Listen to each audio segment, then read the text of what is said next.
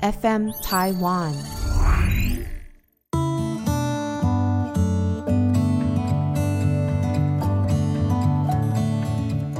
各位听众，大家好，欢迎收听《心理不用学》，我是陈永仪。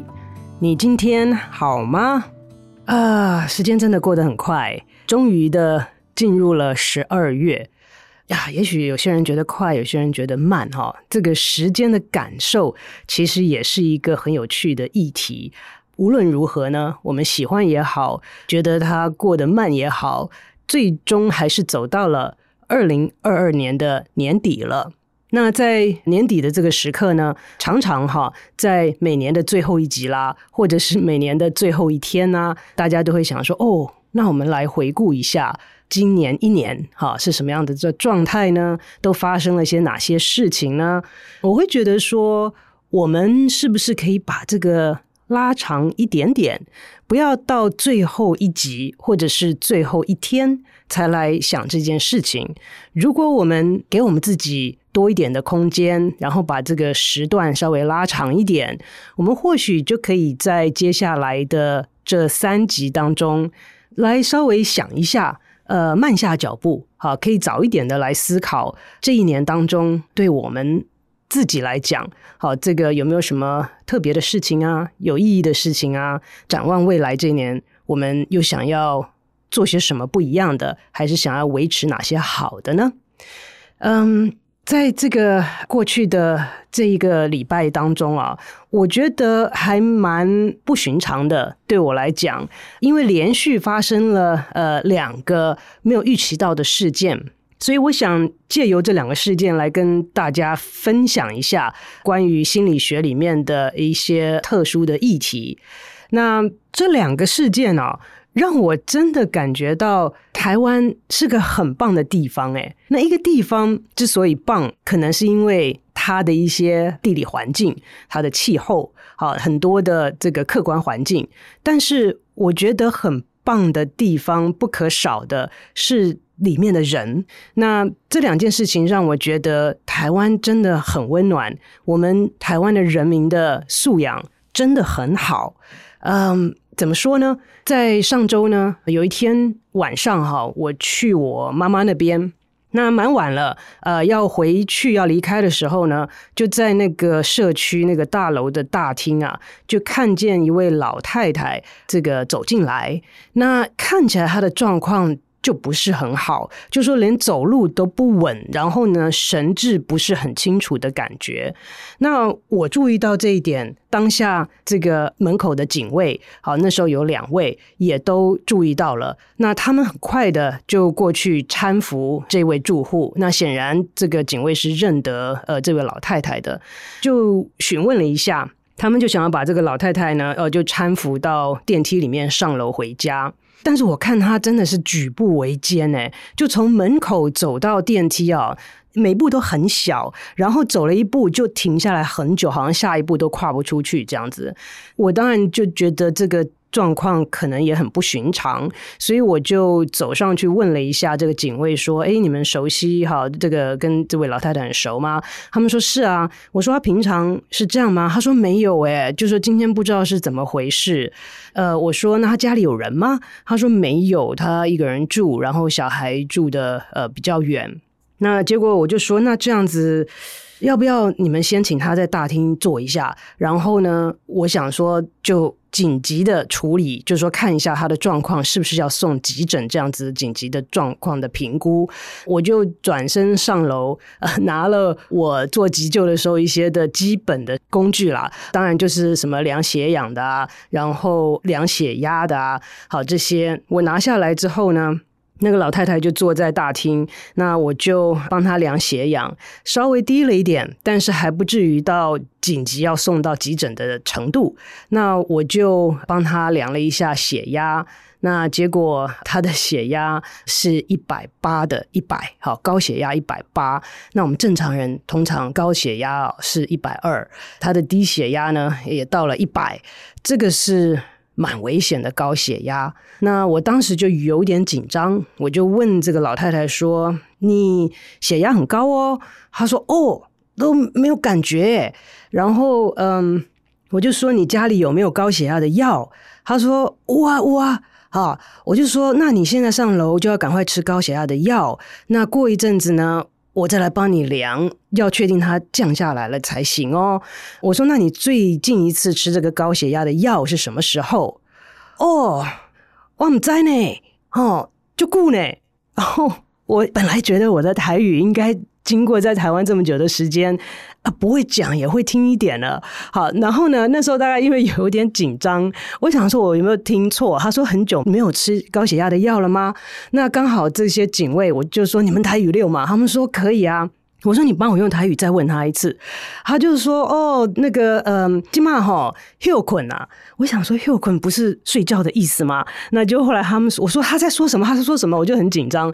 然后结果这个警卫的翻译就是说，反正这位老太太讲了蛮多的，他就说他觉得他最近状况都很好，所以所有的药都将近一周没有吃了。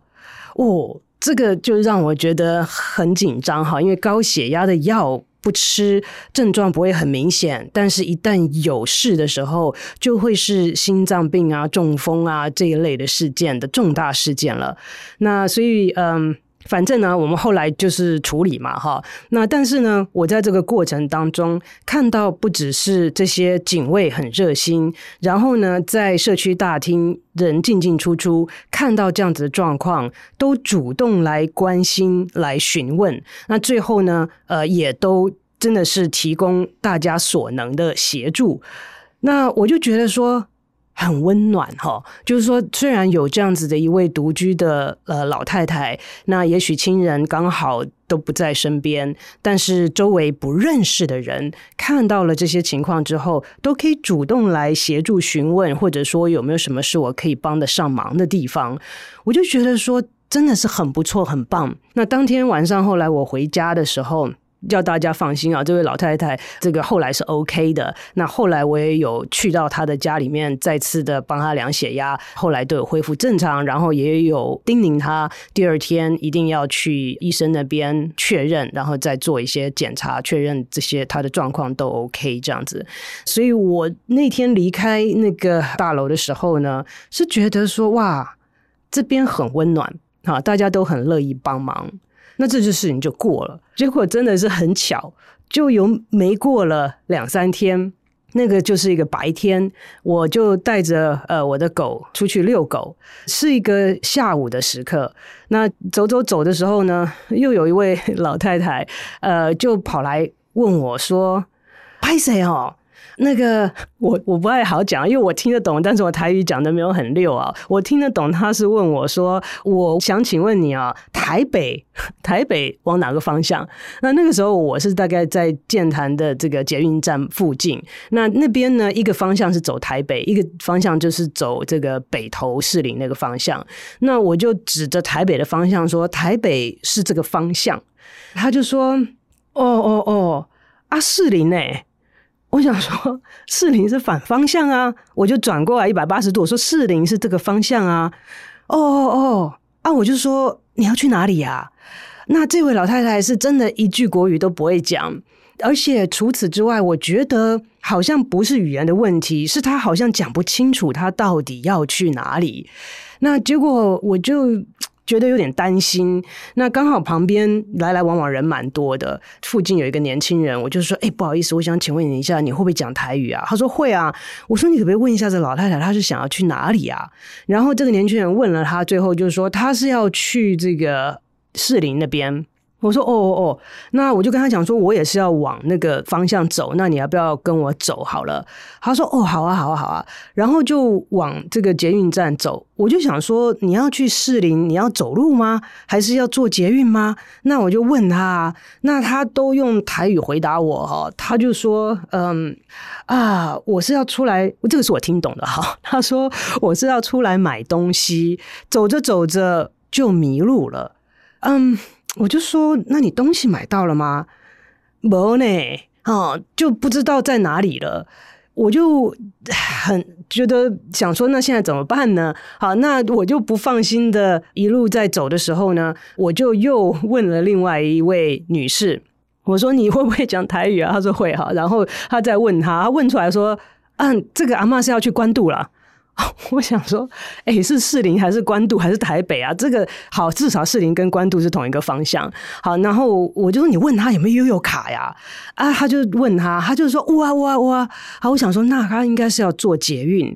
然后我就在跟他走一阵子的时候呢，我的狗啊很老了，所以呢就有点跟不上。那个老太太脚步很很快哈，我就想说，我可能没有办法带他到。捷运站的门口了，那他一路走就一直跟我讲说，他怕他不知道哪个方向。好，那我猜他是不是想说，到了捷运之后，不知道哪一个方向是去他要去的地方，那搭反了就去台北了，搭对了就去关渡了这样子。结果我就后来又看到后面有一个年轻女生，好，在往捷运的方向走，我又把她这个拦下来，我就说：“哎，小姐，不好意思，你是要去捷运站？”她说：“对。”我说：“这个阿嬷哈是想要去那个关渡的方向。”你可不可以带他？他怕做这个方向做不对哈。他说：“哦，没问题啊。”我说：“因为我要等我的狗，所以没办法怎么快。”他就说：“没问题啊。”好，那他就接手过去了，把这位老太太呃往前带，就带。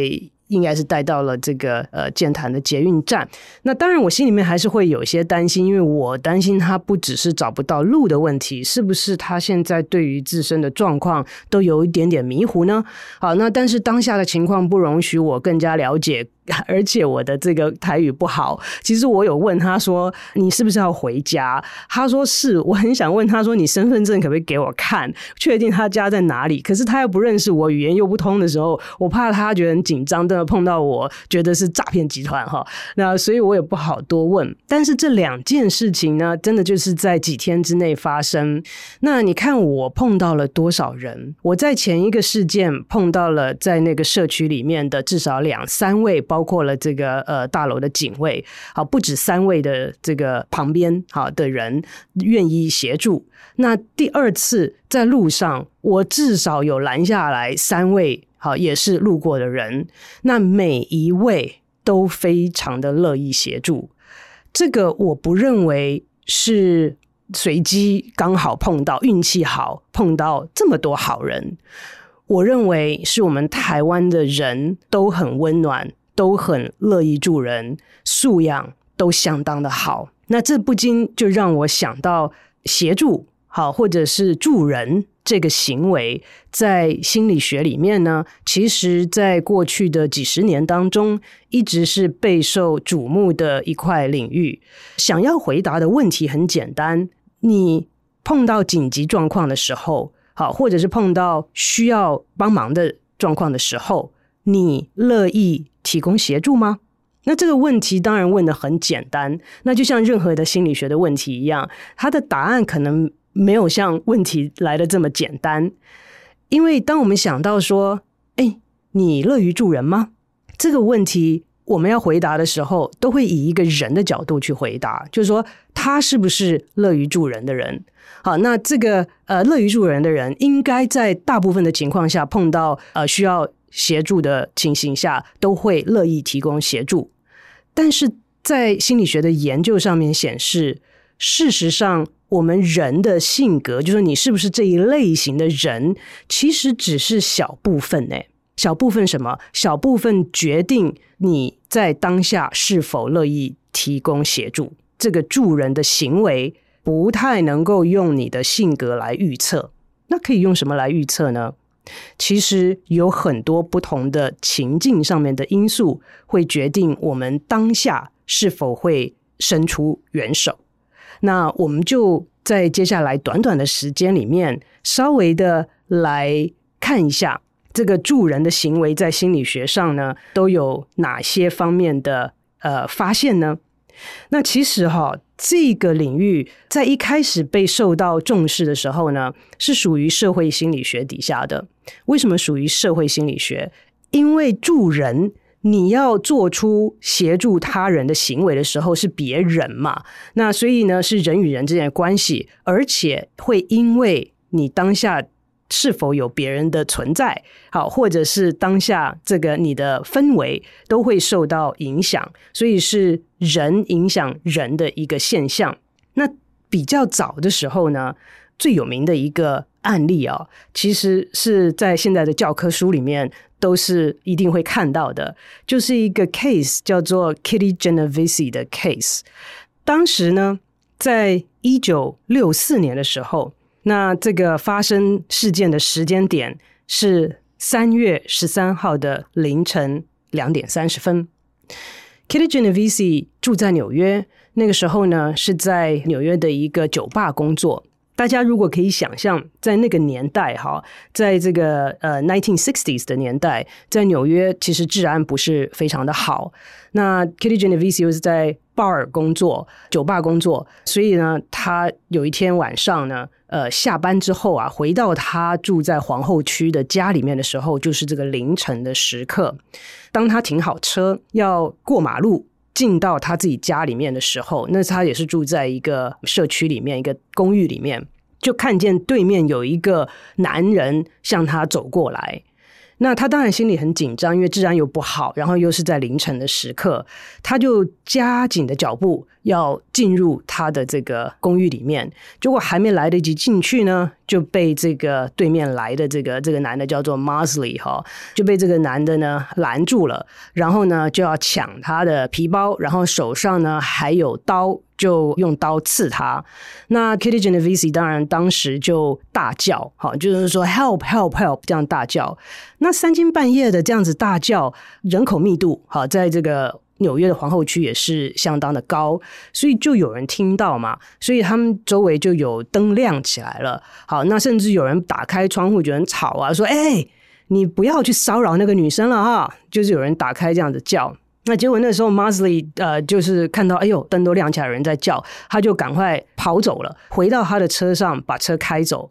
但是那个时候，Kitty Genovese 已经受伤了，所以他没有办法自行进入他的公寓。可是也没有人在注意这件事情，所以他就慢慢的在缓慢的往他的这个公寓大门的在移动。这个 Mosley 把车开走了，开了一圈回来，发现哎，又都好安静哦。好，大家又好像都恢复正常了。那这个时候呢，Mosley 又回来，来完成了他之前没有完成的犯罪行为。好，包括了抢劫，包括了强奸，包括了谋杀。那最后呢，等到终于有人打电话给警察的时候呢，那警察真的是几分钟就到了。可是那个时候，Kitty Genovese 已经受伤非常的严重，救护车到，把他送上救护车，还没有到医院的时候呢，他就过世了。那这件事情当然是很不幸的事件，但是呢，更让大家在那个时候非常震惊的是，警察事后去盘点，然后去询问、去误谈当下的情况，跟附近的邻居的时候，就估计。当时有超过三十个人目睹这样子的情形发生，没有一个人打电话给警察，没有一个人伸出援手，没有一个人出去看看 Kitty Genovese 是否需要协助。所以这件事情当时就震惊了整个纽约市。那当然，学心理学的也会想说：哇，怎么会有这种事情发生呢？今天如果我问你，或者我扪心自问，如果你当时在场，你会不闻不问吗？你会让这样子的一个年轻女孩子就这样子被人杀死了、被人强奸了、被人抢劫了吗？好像很不可思议吧。所以从这件事情之后呢，就有许多关于助人的一些研究呢，在实验室也好，然后在外面的这个实际的应用的呃测试也好，就让我们希望能够帮助我们更了解。助人的行为，那结果这样子的研究一下来发现，哦，这个真的其实是蛮复杂的耶。所以呢，我想说今天呃，只是跟大家讨论分享一下，给一些例子哈，就是说根据过去的研究显示，什么样子的因素会影响我们助人的行为呢？那今天呢，就很简单的跟大家分享两类的影响助人行为的因素。第一个。就是情境方面的因素，好，那情境上面来讲，我之前不是问吗？说，哎，你是不是一个乐于助人的人呢？这样子问的时候，其实是问人格特质。那人格特质的意思就是说，它是有稳定性的，好，不会今天明天好变来变去，或者是在某个场景，在工作上跟在家里面跟在玩乐的时候变化太大。个人特质通常是稳定的，不会随着时间变化太大，不会随着场景的转换变化太大。那助人这件事情，其实非我们所想象的是属于人格特质，它其实更多的会受我们当下的环境所影响。怎么说呢？过去有好多研究显示啊，给几个例子，你心情好的时候，会不会比较乐于助人？其实会耶。这个人都是我，我是固定的。但是我今天心情好，或者我今天心情很烂很糟，会影响我在遇到事情的时候是否会伸出援手。怎么说呢？过去有一个研究显示，哈，我其实还蛮喜欢这些社会心理学的研究，因为他不能直接问你。他一定要有创意的去创造一些情境，来间接的了解人的行为跟他背后的动机。所以我今天不能问你啊，说，诶，如果有人在你面前跌倒，你会不会帮他啊？我想很多人都会说会啊，或者是比较会想多一点的人会说。哦，我不知道啊。如果看当时的情境，那如果是看当时的情境，其实你就对了，因为当时的情境会影响很多。其中一个实验呢，就涉及到，就是说，你知道那古时候哈，现在的听众年轻人可能很少看到我们所谓的公用电话。Payphone 就是 就是看在墙上的一个盒子哦，是可以打电话的有线电话哈。通常是以前早早期的时候是投铜板，然后后来有什么电话卡之类的。那那个时候的设计呢，就是公用电话在设计好哦。在呃受试者不知情的情况之下，他打完电话之后，电话一挂上去，叮叮哐啷的，就像好像那个中奖一样，好像去赌博的时候那个吃饺子老虎啊中奖了一样，乒铃乓啷的掉下好多这个铜板下来。那这个有时候是会发生嘛，就是这个故障啊。好，那这个掉下来呢？也没有太多，就是掉了一些。那这个操弄是什么？操弄得到意外的这个惊喜，人的心情会变好了。好，那所以呢，在这个实验当中呢，就把这个情境分成两种，一个就是。用完公用电话之后，哎，有些钱掉下来，还蛮开心的。好，那另外一组就是用完电话之后没有钱掉下来。那这两组的人在挂了电话之后转身要走，对面呢就有一个实验上面安排好的人过来，然后就跟他相撞。那撞了之后呢，手上的纸跟书啊就掉到地上了。这个实验就想看说，用公用电话的人被撞了，对方有。手上的东西掉到地上，他会不会蹲下来去协助对方把地上的东西捡起来？好，这个实验就是这样子的设计。结果呢，就发现。有得到意外之财的那一组，好，也就是说，我们操弄希望他让他心情比较好的那一组呢，真的有显著的差异。就是说，那一组的人会乐意去协助对方把地上的东西捡起来的几率，是显著的高过没有得到意外之财的人。所以，我们会想到说，心情会不会影响一个人的乐于助人的行为呢？好像是会的。那除了心情之外，还有没有别的？其实还有好多耶。呃，我就再举一个例子就好。那个的答案我先讲出来好了，就是时间嘛，对不对？你今天有没有在赶时间？各位如果去注意到的话，我们平常会注意到自身的周围有很多可能可以得到我们协助的地方。那今天你。是否做出助人的行为？除了你当下的心情之外，还有你当下是不是在赶时间？你现在是不是很放松的情况吗？过去就有这个实验呢，其实是找了一群神学生来做实验。你想想看，神学生呢，是愿意哈放下他的一切，就像出家人一样的意思啊，对不对？就是说我今天愿意放下世俗的一切，去投入一个帮助人的行列嘛。好，这是他们的这个呃决定。那所以他们就找了这群那时候是在普林斯顿大学的神学院。好，其实它不是普林斯顿大学，是普林斯顿神学院。好，Princeton Theological Seminary 在那边做的实验。结果呢，就把人分成了两组，好，然后呢，还提醒他们哦，好，就是说，呃，你今天是有很重要的一个实习，好，那在我们这边做完一些行政作业之后呢，你要到对面的那栋大楼去讲道，好，去讲一个很短的一个讯息，那这个讯息哦。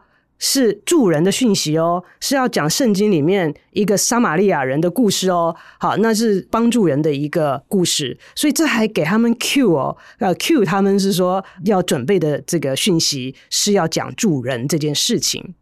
那这个时候呢，呃，他们就操弄了时间这件事情，所以呢，把人分成了两组。一组呢，他们就很快的把他们的这个行政的这些这个要做的文件啊，要签署的资料啊，很快就做完了，让他们时间早了。所以呢，要过去对面讲讯息的时候呢，这个时间是很充裕的。那另外一组呢，他们就故意拖拖拉拉的，搞到后来啊，他们都要迟到了。等到他们这边结束，要到对面去讲道的时候呢，就时间已经迟了，来不及了。所以他这个是他们实验上的操弄。那操弄之后要看什么呢？他们在两组人从现在的这一个大楼到对面要去讲道的大楼的路上，就设计了有一个人跌倒，在路上需要帮忙。这个时候。他们还要确定这个受试者有看到这个人呢、啊，所以他们呢，让这个需要帮忙的人还叫好说哦，help help help，好，可不可以帮我忙？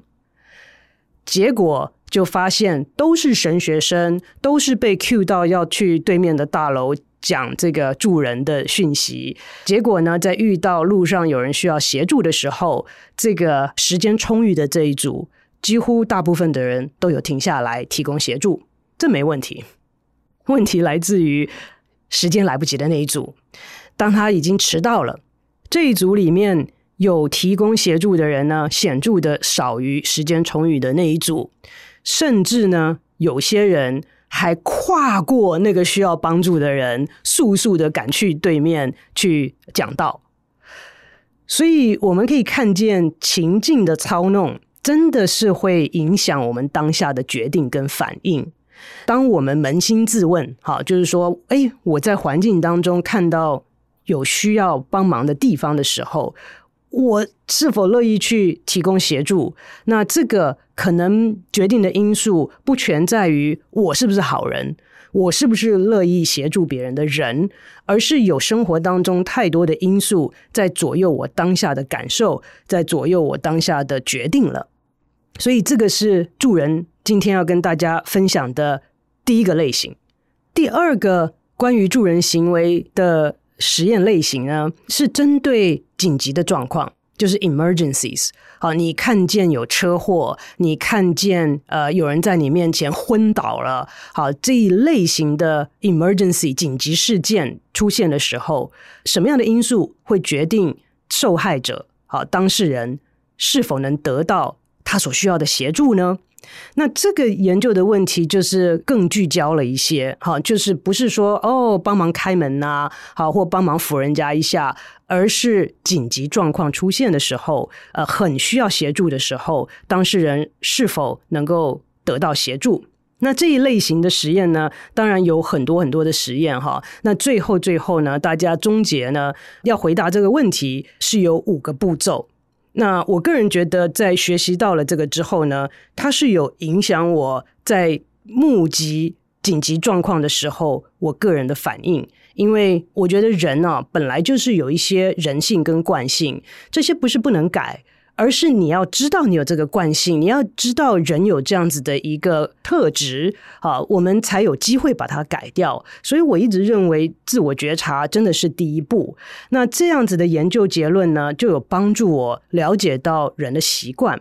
研究的结果，大家的同整哈，同意的这个步骤呢，是说一定要有五个步骤，而每一个步骤都要有。对的结论才会最终让需要帮助的人得到他们所需要的协助。那我再讲一次，这个是紧急事件，好，就是说有人忽然可能心脏病发作，在你面前倒下来，好，或者是车祸，有人在你面前被撞啊，这一类的事件。那这五个步骤呢，第一个就是看到的人是不是有看到啦？对不对？你要 notice the event 啊，不是说眼睛看到而已。我们眼睛看到很多东西啊，那我们的注意力有没有放在这个上面？其实我今天在来这个录音的时候啊，因为时间有点赶，我又刚刚开完一个会，所以脑筋还一直在想刚刚的事情。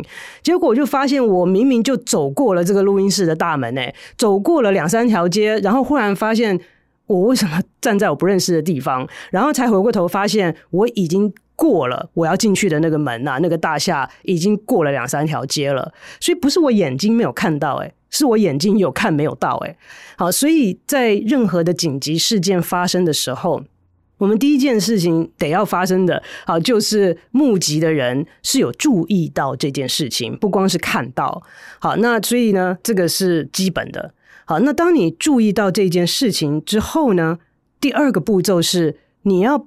我所谓的你哈，就是你是目击这个事件的人哈的话，你要能够诠释这个事件为紧急事件。那给大家一个例子，我就在学到这个时候，我因为常常就注意我自己的身周围的环境啊，我就记得那时候我在纽约的街上，嗯，常常就有很多的那个流浪汉啊，然后很多喝醉酒的人都会倒在路边。没有人会去为这个打一九，或者说是问说：“哎，你还好吗？你是不是心脏病发作？”没有诶，因为我注意到，我走过去的时候，几乎就是已经认定了他是喝醉酒倒在那边，或者是他是流浪汉，他今天晚上要睡在那边。但是事实上来讲，你怎么知道？事实上，你应该要去确认，你才知道。但没有人会去做这件事情，因为大家常常看到，然后就假设这个不是个紧急事件了。哦，所以。在紧急事件发生的时候，要能够做出对的决定，提供需要的协助，是要看到的人第一个注意到了，第二个要认为认定这个是需要协助的紧急事件才行。那讲到这个第二点的时候，我就会反过来想：今天我们在教学生、在教小朋友的时候，当你需要协助的时候，你应该怎么做才能确认你今天能够得到协助呢？你要让看到的人知道你需要协助，因为你什么都不讲的时候，别人不知道你需要帮忙。所以真的需要帮忙的时候，要开口，要举手，要挥手，要说可不可以麻烦你帮忙一下？你会发现，当你开口了之后，愿意帮忙的人很多。那为什么开口之前没有？因为别人不知道，别人可能看到这个情况，那就先入为主的观念，觉得这个不是一个紧急状况。所以这个是第二个步骤。好，看到的人需要把它诠释成一个紧急需要协助的情况。那第三个就是看到的人要觉得他是有责任帮助人的。那这是什么意思呢？嗯，在这个研究当中啊，有一个效应被发掘出来，叫做旁观者效应，叫做 bystander effect。你会发现。这个是一开始让人家不能理解，但后来解释之后就很容易了解的一个现象，就是需要帮助的情况，看到的人越多，当事人会得到协助的几率越小。你想说，哇，都这么多人看到了，为什么没人帮我啊？就是因为太多人看到了。那太多人看到的情况之下，大家会觉得说，啊，他怎么没有去帮忙？啊，那个人怎么没去帮忙？那都是我们看到了，那一定有什么原因呢？搞不好这个人不需要帮忙。好，那我才不要当那个很奇怪的人呢。大家都看到了，那其实有很多很多实验，真的就是聚焦在这个 bystander effect 上面。过去的心理学家做了很多很有创意的实验，真的一次又一次的验证了，看到的人越多，帮忙的人越少。那这就是另外一个 term 哈，叫做 diffusion of responsibility，就是说我的看到人越多，责任就分散了嘛。今天如果你有一个人在你面前心脏病发作倒下来。你是唯一一个看到的，你就会觉得很有责任啊！你就会觉得说：“哎呦，就算我不会急救，我是不是要去跟谁讲啊？哎，这个人怎么倒在这了？”可是如果今天你是在捷运里面，有一个人就这样靠着墙站，就是靠着墙，然后慢慢坐下，然后倒在地上，你会发现人来人往啊，这么多人看到这件事情，为什么是我要去帮忙？那一定是有什么原因，大家看到都不做嘛。这件事情呢，其实屡试不爽哎。我记得当时，嗯、我回到台湾来没多久啊，然后去爬山，然后就爬那个合欢山的那个东峰啊。呃，其实没有那么高啊，但是呢，慢慢爬也还好。我我不是一个很厉害的人，也不是很会爬山的人。但是那一次呢，就刚 我那次去跟我妈去，你知道吗？结果她就健步如飞的啪啪啪就爬上去了。结果我当天晚上在那个 base camp 在在山下吸氧气，你知道吗？所以就很丢脸啊，那个都被照相照下来了。所以是这个老年人啊，一下子就爬上去了。我这个陪爬的人在底下这个吸氧气啊，那在。在那个过程当中呢，就是因为我记得这个助人行为的这些实验、这些现象，所以我当时也都有用手机把它照下来。就是在爬到这个山峰的路上，有一个人就坐在旁边，然后呢，那个撑着头都不动。你知道有多少人从他旁边走过去走回来嘛？上山的下山的那个人是不断的耶，那个那个不是说只有三两个人很久看不到一个人，那个人是是一条线，好，就是不断的有人这个往上走往下走的，没有一个人去问说你还好吗？但是对我来讲，他就是很明显，他就是坐在那边撑着头，诶。那我因为知道了这个助人行为的研究结果，也知道了。人的本性是看到的人越多，接受到帮助的几率越小。所以，我自从了解这个之后，我看到任何我认为可能是需要协助的情况，我都一定在我时间许可的情况、心情好的情况之下，我就尽量的会去询问一下。好，那所以当时我就有去询问一下，呃，这个年轻人，那他跟我讲说。他头很痛很痛，好，痛到都没有办法站起来。那当然就很有可能是高山症嘛。那当时呢，我身上也没有带任何的东西，但是我有止痛药。那我就有问他说是不是需要协助下山，然后给了他止痛药，然后呢，联络了相关的人员。所以这个现象，如果大家乐意去注意到的话，在我们周围是。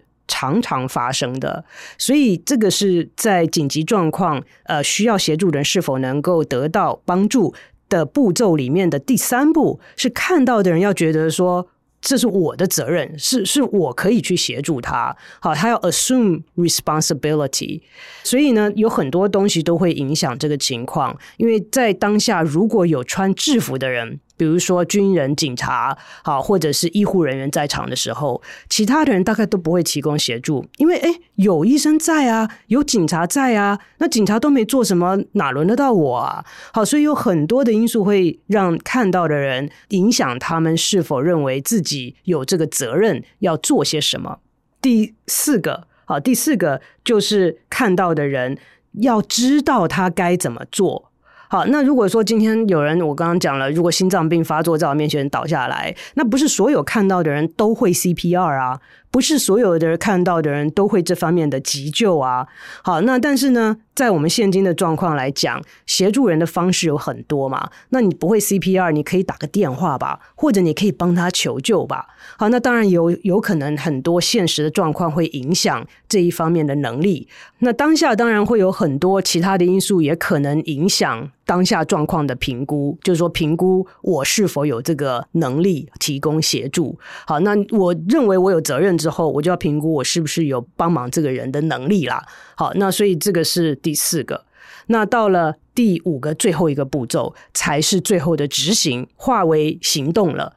这个是根据过去的研究的总结，在紧急事件发生的时候，这五个步骤必须每一个都要做得对，好，都要往对的方向发生，才能够让当事人得到他所需要的协助。我刚刚讲了，这个是研究从这一方面去讲说，诶，每一个步骤应该要怎么样哈，才会让当事人得到协助。那我们把它反过来讲，我今天需要帮忙的时候，我应该怎么做好才能够得到协助？那一样啊，第一个是 notice the event 啊，我要 make sure 看到的人，我要确认看到的人有注意到我啊。那第二个，他要能够诠释这个事件为紧急事件。那我要告诉他，呃，我需要帮忙，可不可以帮我打个电话给警察？好，可不可以帮我叫人？好，那这个你要让他知道你是需要帮助的。第三个，你要让他觉得他有责任啊。那你怎么做呢？经过你的人这么多，你去找一个人出来啊。你就是说，这位先生，那个穿红衣服的小姐，你可不可以帮我一下？你把他指出来，他就说：“哦，你叫我，你你需要什么？”好，就是所以你把这个呃责任的归属让他比较明显一些，最最后还要。他要知道他该怎么帮你，那当然这个是在我们行有余力的时候，我们已经需要帮忙了。好，搞不好讲不出话来了，搞不好挥不起手来了。那当然我们有这个能力的时候，我们可以尽量的去把我们能够得到协助的可能性拉到最大嘛。好，所以你可以说你我需要帮忙，然后你告诉他他能做什么。好，你帮我打电话，你可不可以帮我把这个移开？好，你可不可以呃帮我去叫人？好，这些嗯、是两面的。好，我们每一个人都有可能碰到需要协助的时候，我们每一个人都一定会遇到可以帮助他人的时候。所以这方面的研究呢，呃，其实我觉得对我个人来讲是有呃很大的帮助，跟我的改变我的行为很多。那有的时候我在上课讲到这些的时候呢，有些学生啊之后会给我回馈，好，就是说呃晚上他们骑车出去看到车祸，以前都不会做什么，那现在呢就会打电话叫警察。有的时候打电话去的时候，警察会说哦，已经好多人打来了，那又怎样呢？对不对？那个没有什么损失嘛。好，那但是他们说有的时候好夸张哦，好大的车祸哦，那结果打去这个呃，警察都说没人打电话来。所以回到我一开始的时候，跟大家分享我在过去这一周里面所碰到的两个事件，我觉得你看我们台湾的人，我还是觉得真的很温暖，真的很。乐意助人，素养真的很好。因为前前后后，我大概接触了至少六个人，好，可能不止。那这六个人，你说他们刚好都心情好吗？他们刚好都不赶时间吗？很难讲。但是我的经历，好，却是百分百的，没有人拒绝帮忙，而且很多人是主动乐意提供协助的。不知道大家是不是记得，在很早的时候。很早的几集吧，有那一集我有请洪兰老师来到我们节目当中，结果就跟大家分享遇到了一件事情，是遇到一个人对我们破口大骂，而且下车沿路追骂到楼上来。大家可以想一下，那种事件很容易让我们印象深刻，然后就觉得说，哦，怎么脾气差的人这么多？好，怎么这么运气不好？可是你看，短短一周当中，我遇到这么多好的事情。所以，其实我们并不需要去用力的把坏的事情，或者是我们认为气馁的事情、负面的事情凹成正向的。我们只要用心去经历每一件事情，就一定会有好的跟不好的。而且，我认为我们经历的好的事情会远远多过坏的事情，正向的事情会远远多过负面的事情。所以不需要花额外的精力去用力的把负面的变成正向的，我们就好好的去过，然后呢，敞开心胸去接受我们所有的经历的时候，我们会发现，在人生当中，在日常生活里面，好人多于坏人，好事多过坏事。不知道各位听众认为呢？我们今天的节目就进行到这边，谢谢大家的收听，我们下周再见。